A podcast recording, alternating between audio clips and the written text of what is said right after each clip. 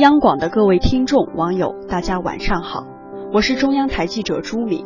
年年岁岁花相似，岁岁年年人不同。眼下又到了一年一度的求职季，毕业生们依然如同当年的我们一样，怀揣简历，为了一份体面的工作和不错的薪酬，穿梭在一个又一个招聘会之间。然而，与我们不同的是，虽然现在很多毕业生都手握高学历，但在面对招工企业时，他们也发现情况和自己设想的不太一样。随着时代的发展，企业的用人理念也在悄然发生着转变。如今，很多企业在招聘岗位学历要求一栏的表述更加精确。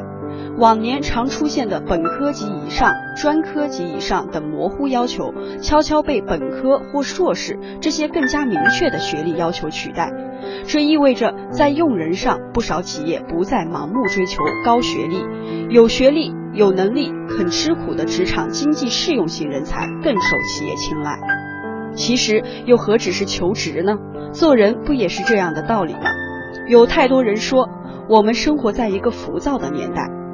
然而，不可否认的是，那些以从容淡定来面对生活，用自己真实的双脚来丈量人生道路的人们，总会令我们肃然起敬。因为脚踏实地，在任何时候都是一种难能可贵的品格。您说是不是这个理儿呢？祝大家晚安。